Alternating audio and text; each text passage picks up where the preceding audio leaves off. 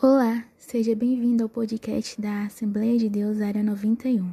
Independente do que você esteja fazendo ou de que horas são, espero que a mensagem de Páscoa que você está prestes a ouvir fique no seu coração.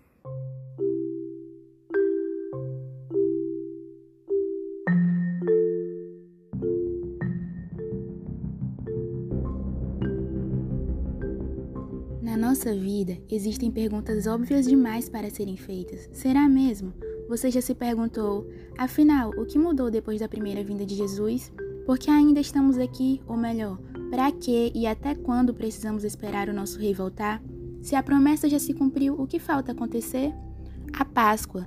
A primeira menção dessa palavra que lemos na Bíblia é aquela que Deus ordenou por meio de Moisés no êxodo do Egito.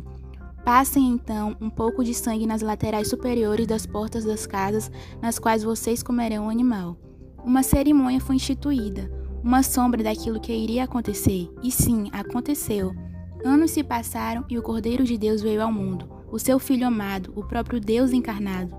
E Jesus, abrindo o livro do profeta Isaías, declarou: O Espírito do Senhor está sobre mim, porque ele me ungiu para evangelizar os pobres, enviou-me para proclamar libertação aos cativos e restauração da vista aos cegos, para pôr em liberdade os oprimidos e proclamar o ano aceitável do Senhor. E fechou o livro. Mas, Senhor, o versículo continua, e a parte que fala: E o dia da vingança do nosso Deus, para consolar todos os que andam tristes. Jesus leu a parte do versículo que se cumpria naquele momento, a causa da sua vinda, do seu sacrifício e da sua ressurreição liberdade, graça e misericórdia para todos aqueles que nele crê. Essa é a Páscoa, essa é a inauguração do Evangelho.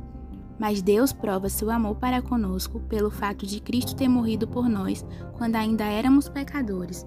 Logo, muito mais agora, sendo justificados pelo seu sangue, seremos por ele salvos da ira. Essa é a Páscoa, o Cordeiro de Deus que tira o pecado do mundo, mas também é a parte do versículo não cumprida. O dia da vingança do Senhor virá e fará justiça contra toda opressão, pois Ele é nosso Salvador, não em parte, mas por completo.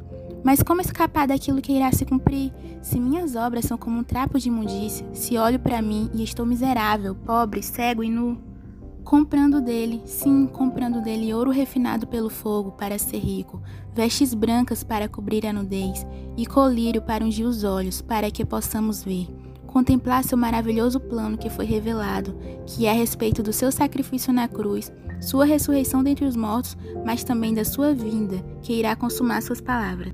Não temos atos de justiça para apresentar, mas pela graça temos o próprio Deus que é a nossa justiça.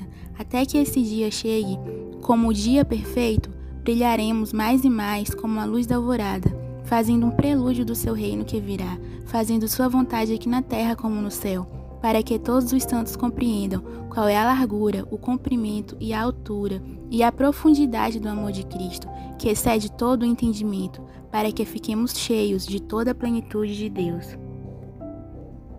E é por isso que ainda estamos aqui. Feliz Páscoa!